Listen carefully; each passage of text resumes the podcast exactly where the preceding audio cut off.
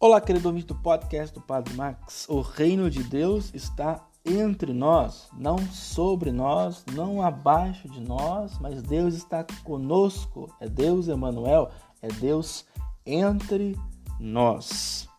A sociedade de lucro e de consumo quer controlar tudo com o metro da produtividade, do interesse, da utilidade.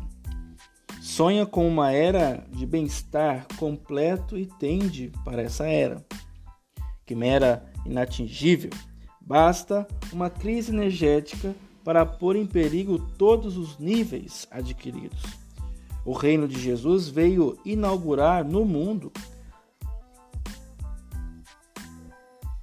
uma nova era. O reino de Jesus, esse que ele veio inaugurar, não pertence a esse gênero, esse tipo de ganância.